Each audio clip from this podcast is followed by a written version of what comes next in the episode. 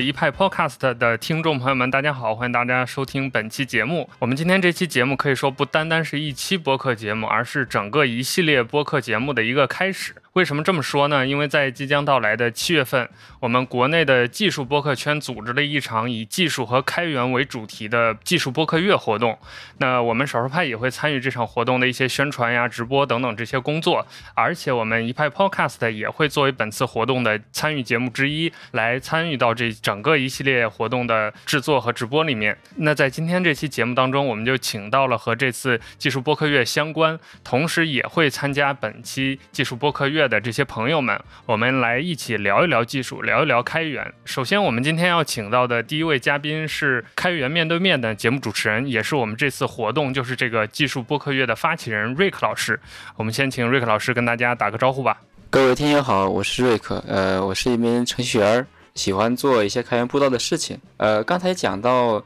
说我是发起人，其实。我们这个活动一开始是在微信群里面聊起来的，聊起来之后，大家觉得做一个活动来去推广这个技术类的播客比较好，所以其实我应该是发起人之一吧。OK，大概就这么多。所以今天我们也带着很多问题啊，一会儿要跟瑞克老师聊一聊关于技术、关于开源社区，还有关于用播客这种形式来聊技术。呃，OK，那第二位朋友其实可以算是我们少数派的老朋友了，也是我们中文播客，特别是爱听技术类播客的听众朋。朋友们的老朋友，呃，来自津津乐道和科技乱炖的主播朱峰老师，朱峰老师也跟大家打个招呼吧。嗨，大家好，我是津津乐道的朱峰。当然，这次我们也参与了技术博客月这个活动啊，我们有科技乱炖、编码人生两档节目都来参加我们技术博客月的活动。说实话，这个活动当时瑞克跟我说的时候，我是非常兴奋的，因为。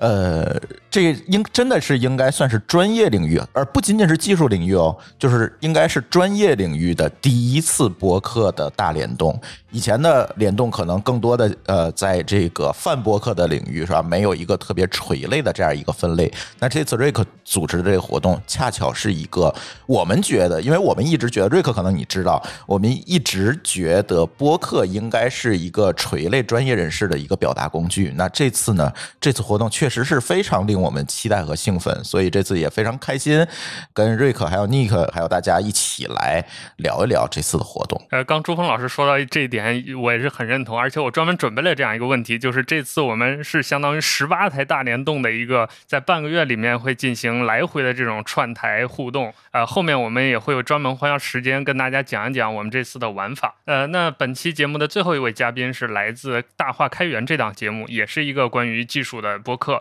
呃，是大话开源的发起人和主理人明爱老师，我们也请明爱老师跟大家打个招呼吧。嗯，大家好，可以叫我明爱。然后确实现在有在主理那个大话开源这样子一档呃音频的播客节目。其实我们最早发起的时候是那个影像呈现的形形式，就是是以视频的形式去推出，然后再到后面，其实是我们有发现呃。圈里面其实大家听我说的圈里面可能是泛偏泛科技圈，其实大家对于声音这种形式的一个接受度还是比较高的，所以我们就逐步的也是将之前呃所做的一些视频采访转转为那个音频的一种形式去推出，然后再到现在我们可能是呃因为我们也有对整个那个呃采访的一个计划做迭代和升级嘛，所以其实现在到这现在这个阶段，我们其实是以先先以音频的形式去先行，然后再去进行视频。的一个彩排，这当然中间考虑的因素和各环节比较多，因为我们也是也是想着先以音频形式去更加了解和熟悉嘉宾，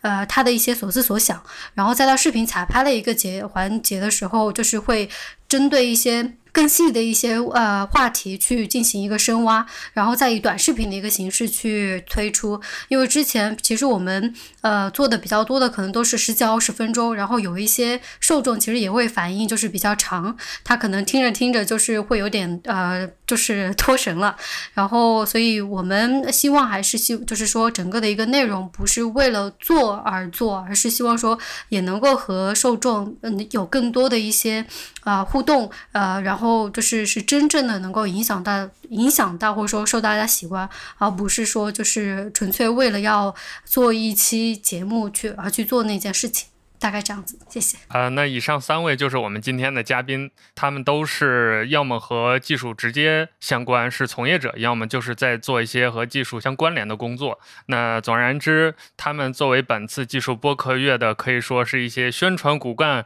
还有内容骨干，我们一起来聊一聊这次活动，包括我们刚才谈到的，我们要在今天这期节目里重点谈一谈，就是现在这些技术人群、技术社群到底过得怎么样了？包括在中国，我们其实大家。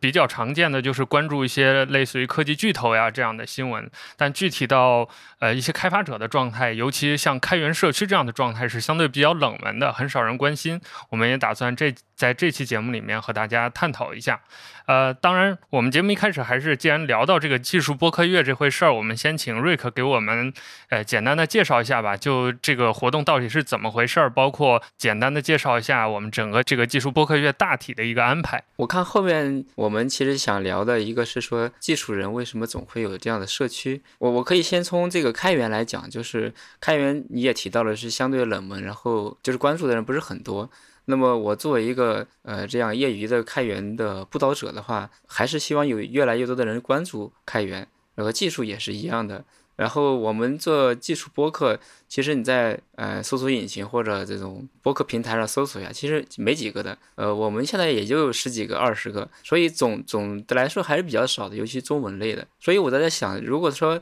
大家知道呃技术类播客它也是有价值，它也是有意义，能呃让人有收获的话，可能会有更多的人去做。所以我的出发点还是比较简单的，做的人多了就热闹，热闹的话你其实有更多的人去交流，而不是说你做一做，然后就做的就就没人听，做不下去了，对吧？然后这是大概的一个背景，嗯，然后我们这个开面对面这个嘉宾群里边呢，大家平时也会去交流，然后有一次在聊到这件事情了，呃，之后觉得是不是我们可以联合去推广一下，然后我就发起了这样一个在线的会议讨论。这些所有的讨论也都在哔哩哔哩上能看到的一个过程信息。这样的话，我们就决定，要不我们做吧。这个有点像说说走就走的这么一个呃冲动的活动吧。哎，其实通过刚才我们这个短暂交流，包括呃像朱峰老师的介绍，我就发现好像有这么一个特点，就是我们这个技术社区是很容易结社的，就技术人群是很容易结社的。呃，就我其实一直很好奇，就我一直想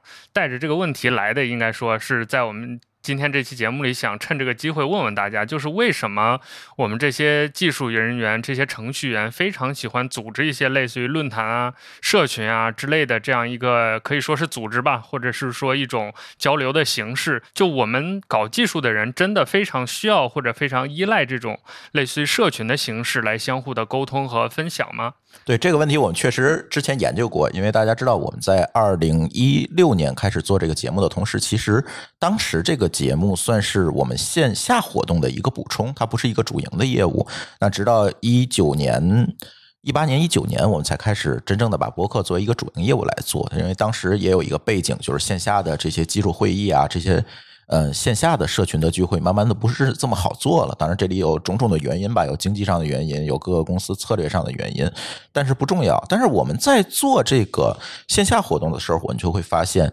其实不仅仅是我们所谓的程序员、技术从业者是有这样一个需求，其实所有需要终身成长的专业领域的人士，都需要有一个所谓打引号抱团取暖的一个社群。这里有两个原因，第一个原因是因为他要在技术上有真真正正、切切实实的交流，因为这个行业发展太快。你看，嗯，有两个特别。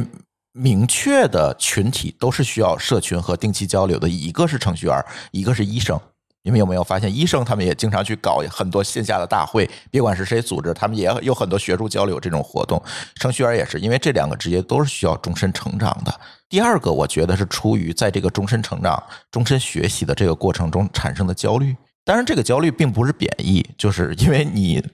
每天都在学习，你每天都要有这个有所精进。这个时候，如果没有一个圈子的支持支撑，或者我看不到别人现在是什么样一个状态，没有这个参照系的话，在这个时候自己往往会变得更加焦虑一些。所以你看，我们以前办线下活动的时候，其实大家在乎的并不仅仅是台上是哪个大咖来讲，而更在于的是我们线下在这样一个线下活动的场所里面，大家的一个 social 的过程，这个是大家最看重的。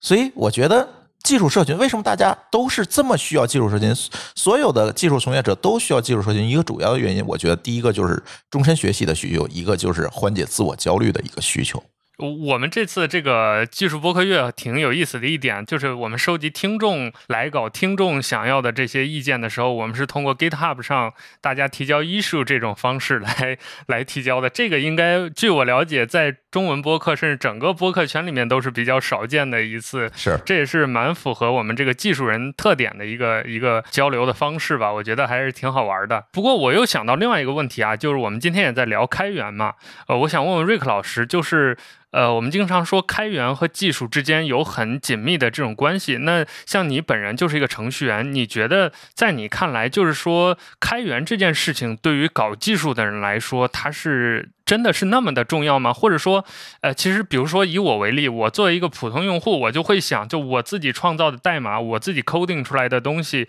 我真的一定要分享给别人才可以吗？这件事情才成立吗？就开源和技术之间这个关系到底是怎样的呢？这个开源要是讲的话，可能，呃，我觉得。三天三夜也可能讲不完。然后，呃，我觉得是两类人，一类是从业者，对吧？他在做研发工作；一类是没有做研发工作的。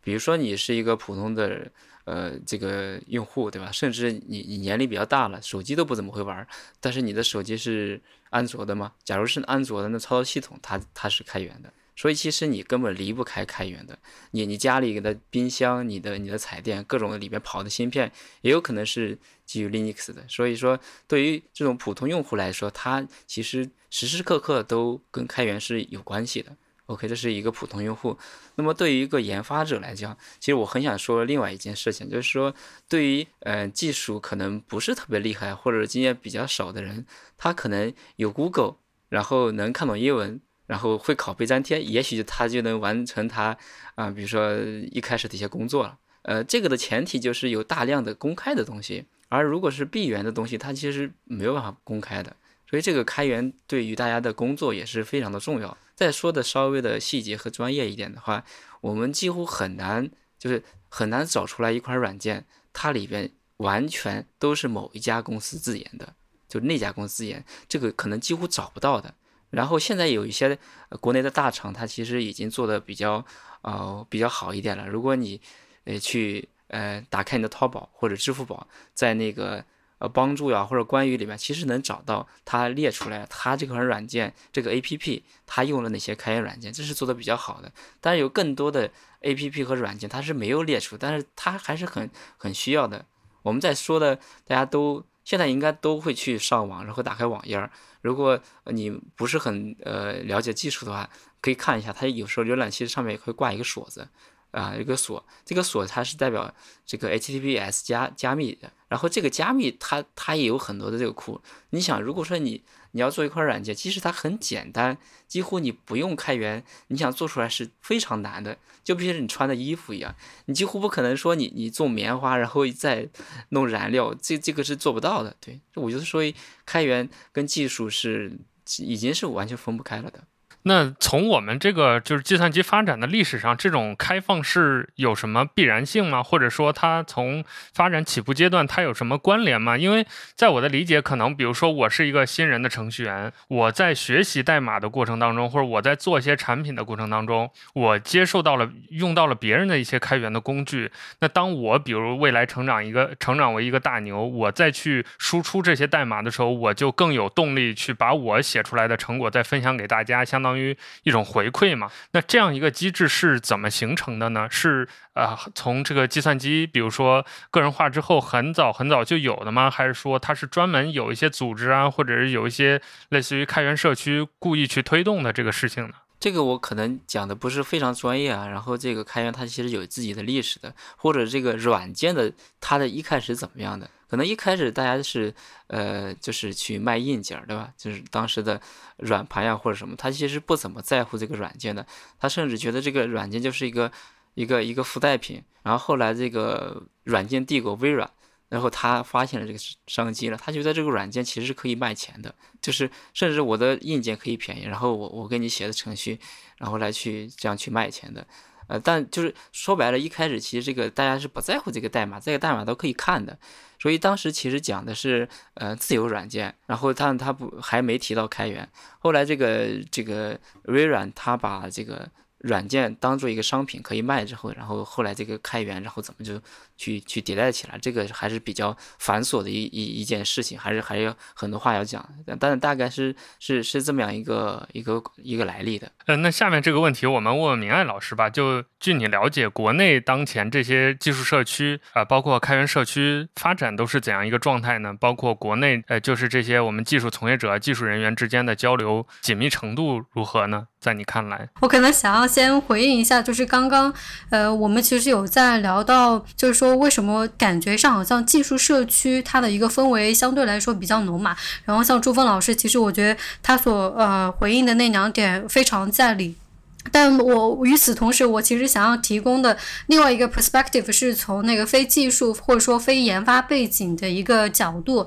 嗯，因为某种就就是我自己本身是那个语言和文化呃学习学习相关的专业是语言和文化，就是之前做也是同传类的工作，然后感觉。就是这这这说说句实在话，我会觉得技术呃技术社区的一个交流程度，或者说整个的一个 bonding 的一个程度，相较于其他的一些行业，我觉得是要更加浓厚的。一个是大家呃，尤其是开源圈里面的伙伴，就会更更加愿意去呃开放的去分享。这样子的话，其实每因为每个人都是开放去分享，然后与此同时接受其他人的一些意见和。呃，思想观点的时候也会更加的开放，然后整个呃大家交流协作起来，我我我是会觉得说这种社区的一种氛围感是我相对来说比较喜欢的，而不是相较于其他可能比较闭塞，或者说其实大家协作程度也没有这么高。当然，嗯，这这里面可能又会扯到经济学和社会学等等的一些呃角度了，就是暂时不用呃不多展开。但是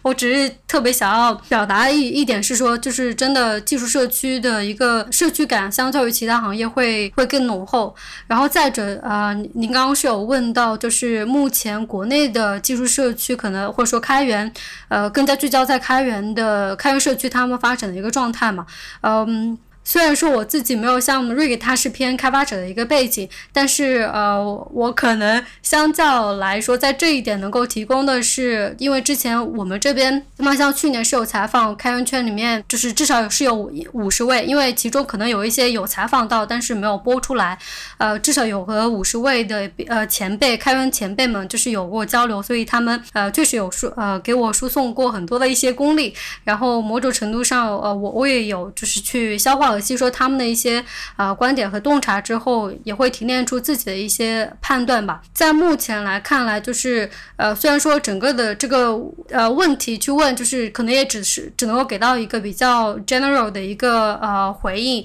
呃，因为它这里这里面具体也要看你是评价的一个维度，呃，是从哪些方面去看，究竟是说从呃社区呃它和商业化的一个结合程度，还是说呃社区里面呃开发者的。一个幸福指数，还是说就是说社区它本身呃技术的一个发展，它的一个呃先先进生生产力程度啊等等。呃，然后总体来说的话，我我觉得是就是趋势肯定是比之前要更好的，因为这这中间其实一方面是国家政策的一个引导和支持，呃，然后再就是像去年呃“十四五”规划以来，就是把开源也算是立为国策之一，然后再者就是资本的一个入场。也会带动很多商业化公司以及第三方开源服务，啊，就是说整个的一个产业链的一个呃产业链上面各环节的呃服务主体他们的一个呃成长。所以的话，其实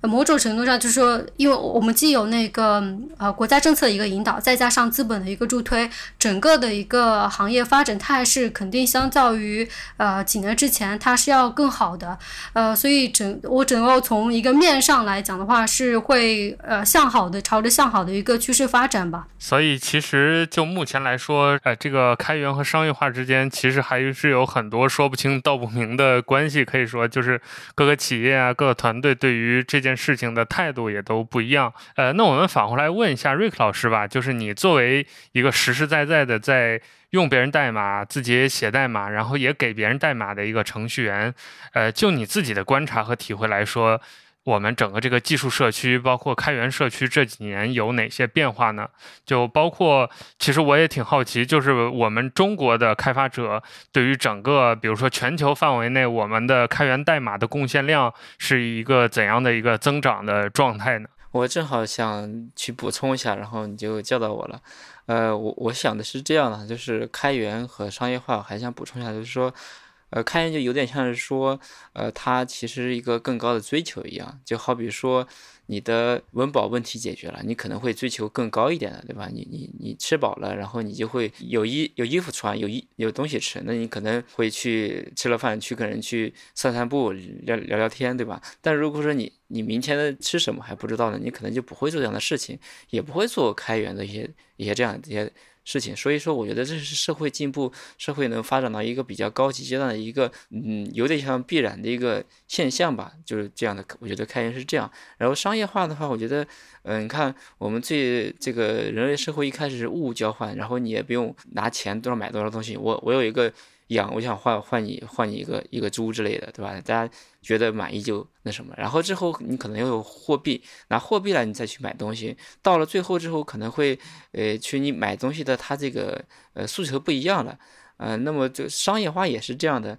可能一开始这个技术行业吧，他觉得我买一个硬件设备回来，就是我比较划算的，我能看到一个东西，对吧？我我看了买了个软盘，还是买了个电脑回来，后来发现这个软件它它也很厉害，那么它可以你去买游戏啦，或者你买买别的东西，甚至到后来你去买一个什么会员，对吧？呃，爱奇艺啊或者什么网上的会员，所以其实你买的东西越来越虚了，那但说明其实你的。追求越来越越高了，我觉得是呃商业化的这块跟经济是有关系的。就大家经济都不好，你你会去去买土豆呢，还是会去买买一个 M P 三的音乐，对吧？这是开源商业化的一个方向。呃，从作为一个研发行业的或者研发角度来讲，其实我感觉我已经不那么的典型的作为一个研发可以来来发声了，因为我在这个过程中。呃，已经有点像从纯研发，就是或者叫当前国内大部分的研发那种那种想法和呃心理状态，我我可能已经不是那个那个状态了。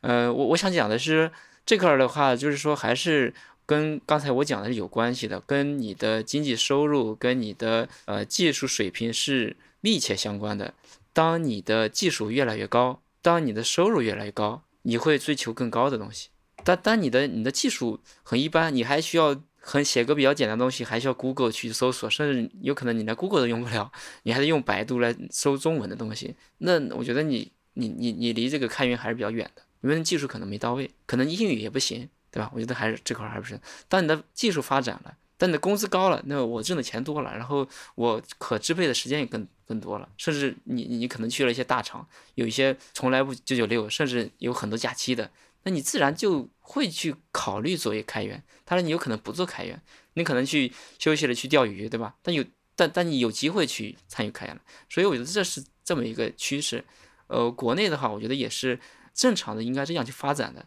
但是呢，明爱刚才也提到了一些外在的因素导致它的这个发展呃轨迹稍微有一些波动，就是呃资本，它资本大家都是趋利的嘛，有资本愿意花钱，那么就有有人愿意创业。那那资本掏钱创业了，那我就有的公司会拿很多钱去招一些这样的人进来，所以我认为这是不是很常规或者正常在发展的，而正常常规的发展是你的技术和你的这个生活水平提高了，而且有时间了，就有机会或者有那个心思做开源了。我觉得中国的发展也是这样的。我其实之前是呃，就我那一波程序员的朋友，直接问了他们这几个问题。我就是呃，我我就问他们说，哎，你你们知不知道开源？然后你觉得说开源是不是好的？如果说他们说是好的，但是那我那我就问他说，为什么你们没有参与到开源里面当中来？然后正好就是瑞克刚刚讲的那几点，要么就是他觉得说他自己技术水平不够，就比较菜，他觉得他天天刷刷那个 某博客网站就够了，然后也不会想要，因为觉得自己水平不够嘛。他也不会想说，我再去贡献到什么呃开源项目当中，然后还有一些他就是真的是呃加班节奏特别猛，然后这基本上没有什什么的业余闲暇时间，然后还有一个就是说这东西也不挣钱，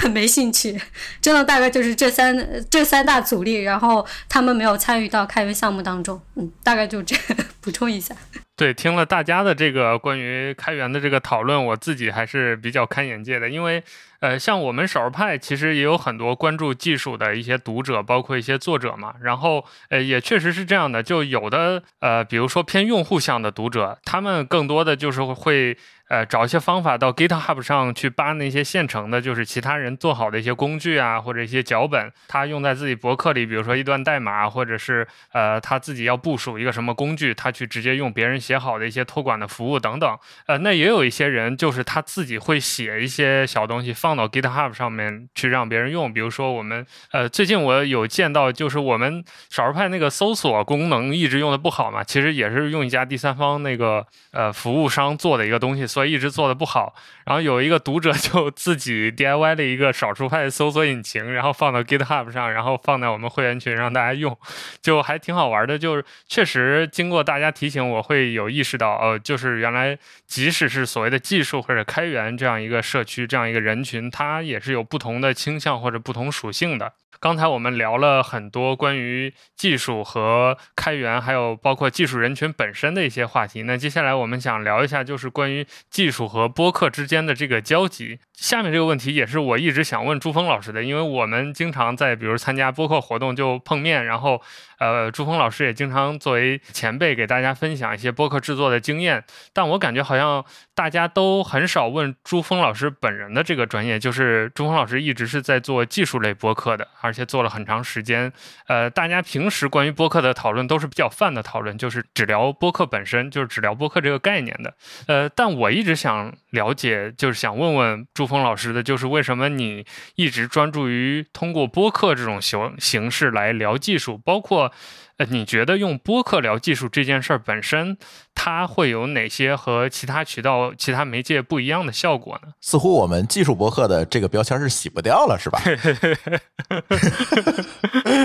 确实，我们从一开始，津津乐道一六年成立的嘛，然后从一开始其实是从技术领域入手的，但是实际上你会发现，津津乐道聊的所有的节目，其实一直到今天，它后来因为分了很多的子栏目，它变成一个矩阵了之后呢？你会发现，它绝大多数的话题其实并不是是直接跟技术相关的。比如，我不会聊这个代码应该怎么写，或者一个具体的技术是怎么样子的。可能更多的是站在说，呃，行业，或者是站在用户的，或者是站在产品的角度去看技术领域，其实是向由外向内看技术，从这样一个角度去做的。呃，当时其实是蛮有意思的。我们这个津津乐道当时就是一个栏目，就是叫津津乐道。二零一六年二月二十九号上线的。然后呢，做到做到一八年的时候，我突然发现一个状况。就是如果我们在津津乐道这个节目里面聊太多太散的东西，因为当时有很多的这个节目，比如说有旅游的、有生活方式的、有技术的、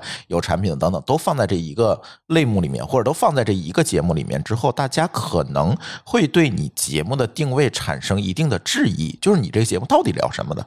由此，我们就会发现，播客的用户对内容的要求其实跟其他不一样，比如像抖音啊、B 站啊等等这种不太一样。他需要的其实并不仅仅是一个综合类的内容，他更希望说每一个播客、每一个节目内容是有所专长的。是在一个垂类领域能够聊的相对来讲深一些的，所以后来就促成我们去做节目矩阵。当然这是津津乐道的事情了，我就少说一点。当然回到这个技术播客这一点，我觉得为什么播客是适合技术人来做的一个事情，是因为如果我去看开源的话，大家知道开源更多的是代码的分享。但播客其实是技术人对自己思想的分享。其实都是分享，都离不开“开源”这两个字。只不过一个分享的是代码，一个分享的是我的思想，我的甚至说思想可能有一点高哈，甚至说就是我的嗯这些日常，或者是我对一些技术产品的一些感悟。那它可以很好的用一个相对低成本的方式把它分享出来。我们会发现写文章。这件事情可能会需要一些专业的训练，我才能把文章写的流畅，写的非常好，别人愿意看，对吧？或者甚至说，有的人像技术人写文章，我也一样，就是有的时候很容易就写成 readme 了，就是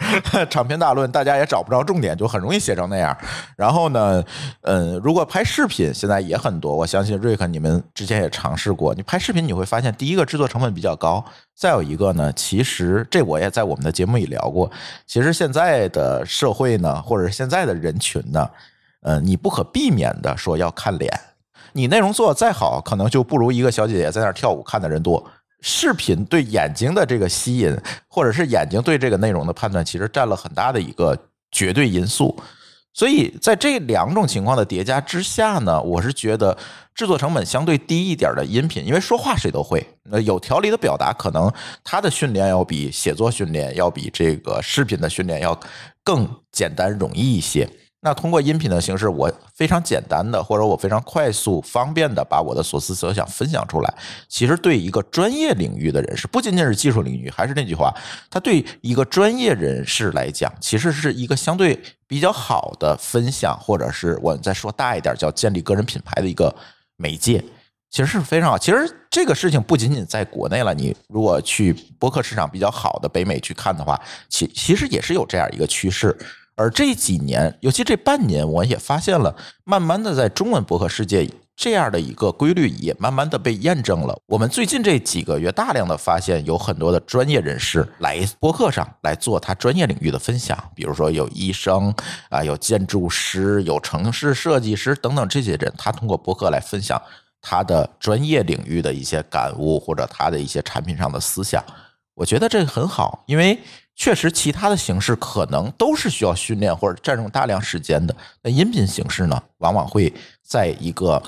你不是一个专业的表达者，或者是你不是一个专业的内容作者，但是你又希望表达，在这里它可以取得一个相对比较好的一个平衡。哎，我觉得朱老师刚才有一句话特别启发我，就是我们在播客里传达的这些语言或者表达的这个所谓的思想吧，它也是一种开源。就我返回来验证，我觉得在我们播客这个行业里面确实这样。就我们尤其是一些比较影响力比较大的节目吧，他的主播说的一些话啊，或者他的观点就会被其他节目反复的引用。这其实就是一种和开源一样的嘛，就是用别人的一段代码的那个感觉是完全一样的，甚至可能 A 台做了一档节目，就会成为 B 台做另外一档节目的一个观点的引子，或者是引发其他主播围绕 A 台的一些。观点来发表自己观点的一种开始，所以这个确实跟开源的这个理念是挺相像的。是，包括朱老师也提到另外一点，就是呃，最近尤其是所谓的国内的播客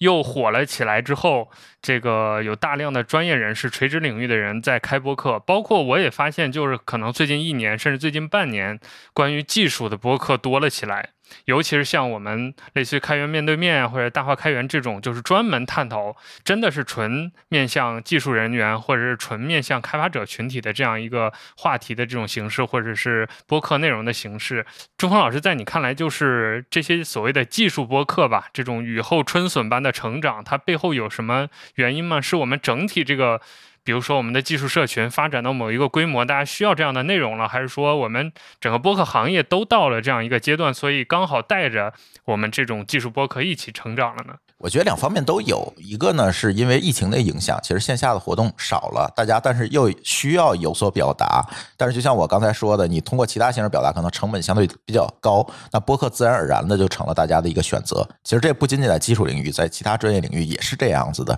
再者呢，一个我觉得现在的开源社区，尤其是最近三到五年，开源社区的发展确实是日新月异的。如果我们回到，就接刚才明爱老师说的话，如果我们回到。我们刚刚参加工作的时候，比如是呃本世纪初两千年的时候，也有很多人在讨论，呃对，有点暴露年龄啊，没关系，也有很多人在讨论开源，也有很多人在在讨论这些事情。但是仅仅归于讨论。那这个时候，我们当时是还在新闻组里去讨论这些事情了。那大家给出的一个最简单、直接、粗暴的一个结论就是，中国人没有时间去做开源，因为他的主要精力还在糊口、在谋生上面，他没有更多的时间来做。但是这几年，我会发现有大量的我们的技术从业者，其实。他更注重于个人的成长和修为，而不是说我每天，当然是有那些九九六的，但是也有很多人能够跳脱出来，他当下的那些事情，能够去做一些我愿意做的事儿。那作为程序员来讲，可能他自然而然的可能就会说，我选择去参与一个开源项目，包括开源项目现在能够给大家的正反馈也慢慢的变多了。各个企业也慢慢的重视，比如说在招聘的时候，他可能会看你 GitHub 账号，对吧？他看你呃是否参与了一些开源的项目，通过这个来评估你，这也算是一种正反馈。虽然它有一定的功利的因素在里面，我们先不提，它是一种正反馈。但是这个如果我们倒退十年二十年，其实。这些东西是很差的，所以在这些年，包括我们零零后，嗯，更注重个人实现，而不是说我苦哈哈的在那儿干活，是吧？这个零零后跟我又又不太一样，家庭条件的原因，然后社会发展的原因，收入的原因，互联网的收入也慢慢的变高了，所以在这多个原因促成之下，大家慢慢的会对这个开源这件事情。更有兴趣，或者更愿意参与，而参与的形式就像我刚才说的，一个是代码的分享，一个其实他当他参与的开源项目多了，他参与的社群多了之后，他自然会有表达他思想想法的这样一个欲望，而播客给了他们一个非常好的一个平台，能够让他们把这件事情做了。确实，就在听我们大家聊这些事情的时候，我就想到我最早入坑这个播客，就是我开始作为播客听众的时候，其实就是从听这些技术类还有科技类的播客开始的。当然，那个时候早些年。呃，可能大家聊苹果的产品，苹果生态比较多，而且出名的那几个聊苹果的节目，也到现在都还是所谓的祖师爷级的节目吧。就是国内有一批这个播客人，可以说都是受那一代的这种技术播客的影响，慢慢的进入这个圈子，然后开始做自己的播客，或者是踏入科技圈做一些媒体相关的工作等等。呃，那我们再问一问瑞克和明爱老师两位吧，就是你们的节目是相对更偏向于这种我们说的专业技术。术领域的那你们的听众也是程序员，也是主要做代码的，或者是主要做这些开源社区的相关工作的人士吗？还是说也是有，比如说类似于像少儿派这种，大家用户项比较多，或者是普通呃来自各行各业的这种听众都有呢？大概是怎样的一个趋势呢？呃，我们在讲开源，然后很很容易会想到 open source software。开源软件，这是很多人会去想的。但在我看来的话，这个只只是开源的其中的一方面。呃，然后稍微再有一点提的，就叫开源硬件。但我觉得很多事情其实都是开源的。而我和这个节目其实希望能呃传达的一个信息是说，它开源是一个公开透明的一种协作的一种方式。比如说，呃，前段时间有一个非常火爆的一个 GitHub 的一个项目，它是呃收集了好多这个做菜的一一个一个是这样项目。对，所以就是说，呃，开源的话，它不一定非得是软件，它你你可以是一个菜谱。就开源它两方面，一方面是说我把它写出来，然后呢放到公公共的地方，大家都可以看到，这是。一步，而另外一步是说，别人看到你写的这个菜谱上好像不对，或者可以更好，他可以帮你去改，一起协作。所以我更倾向的是协作方面。讲到现在的话，就是他不一定非得是程序员，或者是呃，就是什么岗位是我们的目标听众，他可以是说做市场的、做活动的、做营销的，甚至做做内容的。都是可以的，我认为很多东西都是可以开源的啊，不光是说代码，你的想法，你你比如说你你这个写作的方法，是不是也可以作为一个菜菜谱呀，或者是一个呃秘方一样的东西来来去开源，然后别人看到你你你这么写作文的这个套路，其实可以改进。然后我还想举另外一个例子，是我们所谓的中医啊，什么传传这个不传那个，对吧？然后还有还有很很很多的限制。那么那么这样的话，就会导致说，哎，那那一代人如果他不喜欢 不学，就就没了。但但如果说他能开源出来的话，那其实其实岂不是能造福人类的嘛？所以，我我觉得对我们这个节目来讲的话，我希望所有的人都能来听，听完之后他都能理解这个协作的这这个这个概念，哪怕你你你一个家里人，你你跟你的呃这个同事跟跟小区里的人。比如说这个上海的这个团长，对吧？团菜也可以说是用类似开源协作的方式来说，我们怎么能买到这个呃物美价廉的菜？但是这个物美价廉的菜呢，并不是说有中间商，对吧？大家大家只是说为了共同的利益能买到这样的菜，跟某些所谓的什么。呃，什么这个这个平台，他说去去中间商，但是我觉得开源可能不是这样，大家还是协作。所以总结来讲，我们开源面对面，它的目标是所有的人都都是我们的目标。但是一开始可能是做研发类的，还是比较容易去呃去讲这个这个事情的。但我们希望所有的人都可以体会到开源协作的魅力。这里的话，我觉得首先可能需要突出强或者说强调的一点是，我们的一个初衷确实是呃，for public good，是偏普惠型的一个目标，没有说基于这一档内容去做什么商业化的诉求，我们更多是希望说。能够给这个生态，呃，输出相，就是说采集到一些相相关有价值的一些点，能够帮到更更多的从业者，或者说就是 像我们那个呃宣传语里面有有写到，就是说我们外的好奇宝宝，能够能够让他们更多的去了解这些开源人的所思所行，然后呃受到相应的一些启发，啊，并且能够践行到他们的日常的生活或者说是工作当中。像呃大话开源，它本身最初的一个思路可能是说，我们像叫做 open source software pioneer，就是那些可能像是扛着旗子，或者在国内大家可能更多是会定义为是金字塔顶端的那些人，他们不管是说创业路上啊融资融得很不错。或者是其实是在那个大大厂里面，或者相应的一些比较权威的组织和机构里面担任比较呃担任高管或者说要职。那像这些人，他们其实呃能够一步一步爬到那样子的一个呃 corporate ladder，如果我们 用这个词去形容的话，就是比较高层的一个位置，他肯定有他的一些大部分是有他的一个过人之处。那我们是希望说从这些人去采集他们的一个智慧，然后。把这些结晶能够呈现给呃我们相应的受众，然后再再回到刚刚就是为为什么会提到就是呃我们节目所采集的这些对象哈，我们确实是希望说从这些比较高层人他们那里萃取更多的一些思想精华，然后能够假设有一个管道，然后能能够让他呃留下来，让更汇集到更多的呃小伙伴。呃，这是我们确实是我们最呃最初的一个初衷。但是看到 Rick 他的他在实践整个开源面对面项目的一个方式方法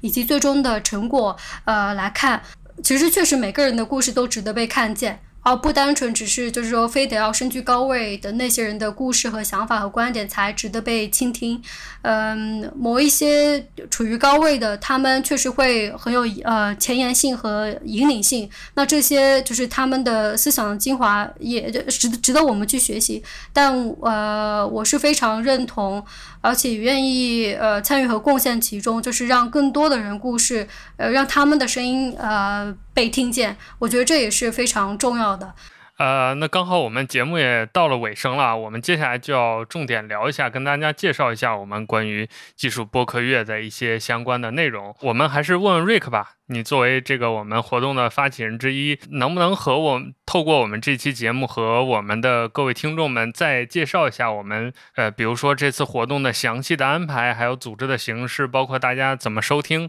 这些比较基础的信息，便于大家到时候去按图索骥来找到自己喜欢的主播或者自己喜欢的节目去关注我们这样一个活动。感谢 Nick 又把麦甩给我了。然后我们这个技术播客月的活动大概会在下个月，也就是七月四号到七月十五号，大概这样的时间段里边，呃，安排一系列的直播。那么这个直播是有点像说自由组合吧，就是呃各个主播互互相自由组合，然后他们选一个题目，然后作为直播。直播基本上会在工作日的晚上八点左右的时间，啊，大家可以来去收听。然后这时候会有很多的渠道可以看这个直播，CSDN、开源中国呀、是否还有 B 站的很多平台，然后津津乐道的一些平台应该也会也也会给出来。所以这个直播是这样的。呃，除了这个直播以外呢，我们还有呃其他的相嗯有点像相关性的一些。节目吧，比如说我们今天这个节目，还有津津乐道或者其他的我知道的，还有不知道的，大家已经通过这一次技术播客活动已经开始串台了。那么之前大家可能是互相不了解的，互相不认识的，我很开心通过这一次节目，大家可以更熟悉起来吧，至少是作为一个桥梁，让大家去。呃，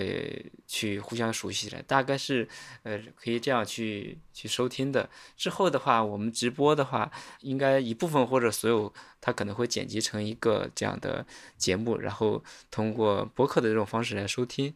OK，我先帮瑞克老师再补充和梳理一下吧，就是。呃，我们这样一个活动是从七月四号开始的。呃，刚才瑞克老师介绍的这个直播的活动是从四号持续到十五号左右，呃，持续十五天左右，就是在这大概半个月的时间里面，每一个工作日的晚上都至少有一档节目。呃，严格的说是每个工作日晚上都有场这样一个直播活动，来跟大家去交流和技术和开源相关的一些主题的内容。呃，然后这一场呢，可能其中呃是两个。台也可能是三个台，甚至更多台相互交叉串台一起。比如说，呃，我们少儿派的一派 Podcast，我们就是应该是我没记错的话，是七月六号晚上跟 Onboard 这档播客节目，我们会有一个串台，我们去聊一聊和开发者相关的一些故事。至于其他的，比如说我们在座的几位的节目，像津津乐道呀、科技乱炖呐、开源面对面、大话开源，他们也分别会找自己的对手，就是我们聊天的这个伙伴。在相应的一个半个月的时间内，去找一个合作的这个对象，去一起聊天，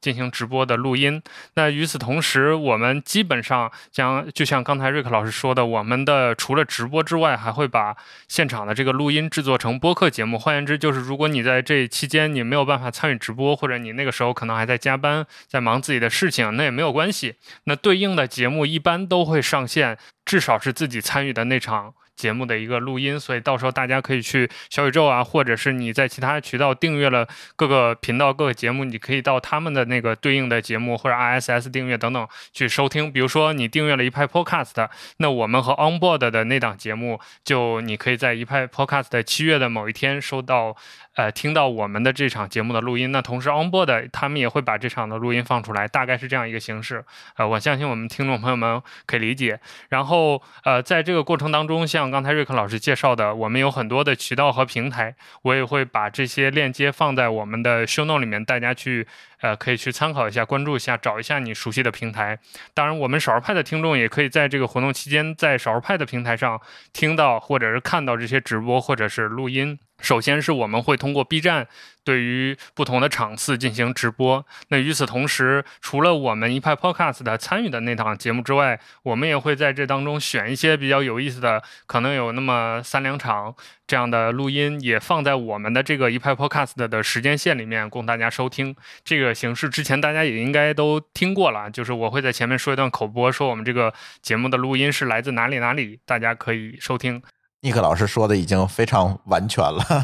但是我有一个要补充的，就是大家也可以在各个平台搜索一个叫“技术播客月”的播客，然后在这里呢，我会把所有节目的呃有关串台的这些节目的合集放进去，大家也可以一次性的收听。同时，大家也可以在小宇宙的平台上看到我们“技术播客月”的这个专题，在里面你可以一键订阅所有这次参加“技术播客月”的播客们。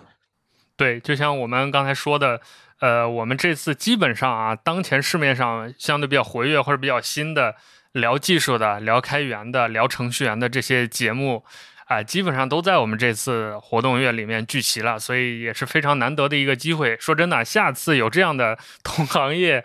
播客圈大集会的这种活动，不不知道到猴年满月了，就不一定是，肯定是明年的技术播客月嘛。下次 我们直接坑都挖好了。OK OK，呃呃，说到这个。十八台大联动啊，我我想问瑞克老师一个问题，就这个创意是怎么来的？是你们聊天聊出来的吗？还是说，呃，随着这个加入我们这次活动的这个人马不断增多，你觉得这样的形式比较好组织，还是说有怎么样一个原因呢？呃，首先，其实我我这人的社交也比较少，认识的也比较少，所以我一开始就抓了一些人进来。然后呢，但这些人就是一开始加入的人，他们是非常非常认可开源协作这种方式的。然后我提倡的一个关键词，反复强调的也是共建，大家都很认可这种共建的方式，所以他就把他的朋友带进来，然后再有带带他的朋友进来，所以就就这么多博客了。然后，那么其实。我坦坦白说，我之前是不知道少数派，然后也不知道一派博客的，需要继续努力。我觉得 这个可能是对尼克来说是是一个有点抱歉的一个说法，但是我觉得对这个活动来说是非常好的一件事我我我跟尼克不认识，然后也没听说少数派，然后居然把这么多跟少数派一样优秀的节目都拉进来，我我觉得这次博客，呃，技术博客业活动已经是比较成功的一个表现了。对，所以说。呃，有很多事情是我我不知道的。然后我在这个活动里边呢，是呃活跃的人之一吧。那除了我以外，其实还有还有很多呃，而我自己对活动组织呀这些事情其实也不专业，因为我写代码多，然后其他也没搞过。所以像舒淇呀、朱峰呀，都给我我们提供了非常专业的一些呃经验，对吧？指导。然后也有些事情是他。呃，亲自来做的，还有包括明爱，还有春节，还有还有很多各各其他人，对吧？这个呃，我们在这个文案的宣传里面有一个完整的表格，为什么会这么多？为什么会变成这样？这个这个不是我来掌握，这个这个是很多人来一起一起努力的一个结果了，已经是。我们这次活动还有一个比较有意思的点，就是呃，在我们这十八家这个十八台大联动的过程当中，既有大家已经呃比较熟悉的所谓成名已久的这些呃老节目吧，比如说津津乐道啊、科技乱炖啊，还有风言风语这样的，就是大家可能呃相对而言知名度比较高的节目，也有很多新节目，包括比如像开源面对面、大话开源这些做的比较好的节目，还有。一大批类似的这样的节目，在小宇宙上可能就几百个啊、上千个订阅，或者是刚刚开播三期、五期，但其实他们的呃参与的人或者他们能请到的嘉宾都是行业里头比较资深、比较专业的。呃，刚好我们听众也有机会借助这样一次活动，去发现一些和技术相关的。呃，不管是主播也好，还是节目也好，或者可能你之前一直期待听到的某些和科技相关的声音，在我们这次活动月里面就能听到。呃，最后我们请瑞克给我们少数派的听众朋友们再隆重推荐一下吧，就是用一句话的形式再跟大家安利一下我们这次活动，邀请大家来收听，或者是你有没有？对于少数派听众朋友们需要叮嘱的，号召大号召大家来一起收听、一起支持的，都可以在我们最后这个环节再跟大家说一说。说这个压轴的话有点受宠若惊啊，然后其实我也不善表达，不善言辞，但是我其实我很想说一句，其实我想再次强调这个共建，就是。少数派的听众们，你们除你们在这一次活动里边，你你其实可以稍微扒一扒我们这个细节，爬一爬楼，看看我们的东西，可以看到这个是真的是共建的。今年呢，你们可以体验一下这个共建的成果，也许不如那个商业化运作出来那么精良，但它确实是，呃，众人拾柴火焰高的一个结果。然后我特别期待的是，呃，少数派的听众能听到。呃，这一期节目以及今年技术播客月的这么一个成果呢，和明年大家都参与进来吧。也许明年是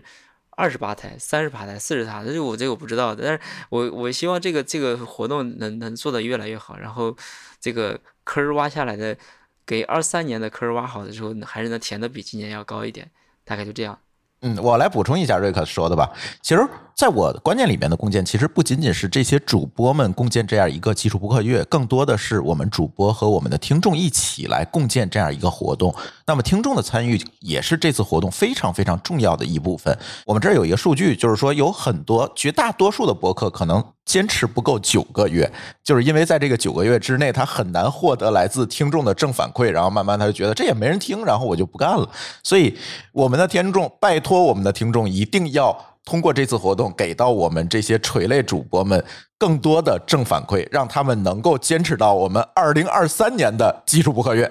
对我们这十八台联动，明年至少不能少于这个数。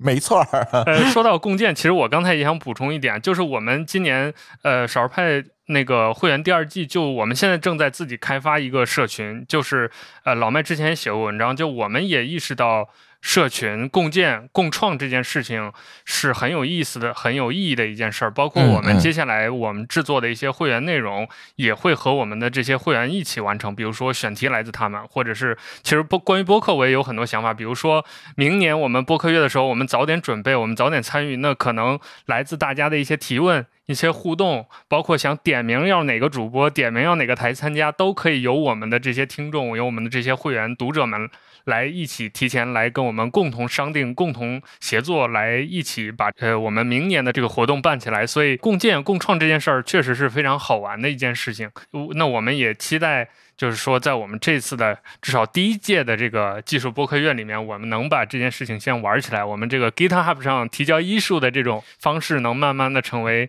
大家参与播客，包括参与其他呃一些内容创作的一一种新方式。最终也希望就是我们这种开源的精神、开源的理念，呃，可以像瑞克老师刚才提到的，就是说它不仅限于呃 software 这个领域，不仅限于技术领域，它可能是你生活中任何一种知识共享的形态，或者与人沟通的一种形态。那最后，我们就和我们的听众朋友们说再见吧。我会把我们这次呃活动由朱峰老师制作的那个宣传的小片放在最后，再给大家听一听我们这次活动的这样一个感受。也欢迎大家在七月四号开始关注我们的活动直播。我们少数派的听众和各位呃其他台的听众朋友们都可以在少数派的 B 站来看我们这次活动的直播。也欢迎大家订阅一派 Podcast 以及我们几位参与本期节目录制的这些主播们的频道，我也会把这些相关链接放在我们的 show note 里，供大家去订阅。欢迎大家来关注我们这样一次技术播客月的活动。我们这期节目的录制就到这里结束了，感谢大家，我们下期再见，拜拜拜。谢谢 Nick，谢谢大家。来，谢谢大家。由多家技术博客联合组织的首次中文技术博客月活动将于二零二二年七月四日正式开幕。这次技术博客月将采用直播、录播、播客串台和听众互动等等多种方式展开。欢迎大家关注我们的节目或官网，了解关于这次活动的更多信息。同时，听众问题征集活动也已经在 GitHub 上展开，大家可以在节目简介里面获取参与方式。你想请哪个播客聊聊哪些问题，都可以提交 ISO 给大家，主播们会来响应你的提问。感谢参与本次技术播客月的播客及技术社区和媒体们，他们分别是津津乐道播客网络、小宇宙、思否、CSDN、开源中国、声网开发者社区、极狐 GitLab 开发者社区、Nebula Graph 社区、活动型、少数派、FCC 社区、阿帕奇社区、Juice FS、CubeSphere、Open MLDB、OpenTech、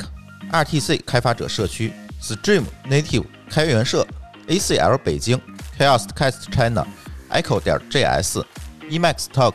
购夜聊、Nebula Graph 星球、Onboard、Web Worker、大话开源、编码人生、科技乱炖、科技零食、开源面对面、一派 Podcast、后互联网时代的乱谈、质量三人行、风言风语。以上排名不分先后。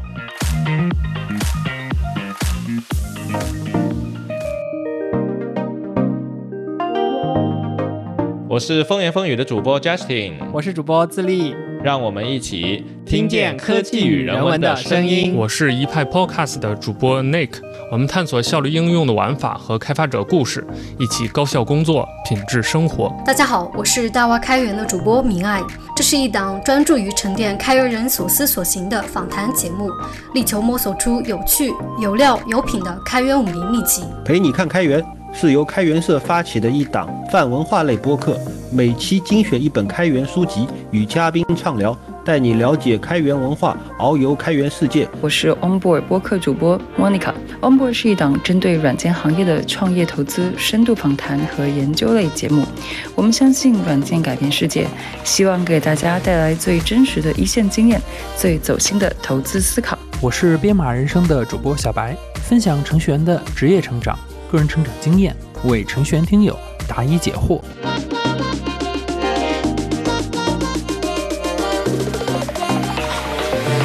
来技术播客来月，技术播客月，听我们的程序人生。程序人生，听我们的程序人生。我们正式宣布会加入七月份的技术播客月。等你来灵魂三问哦。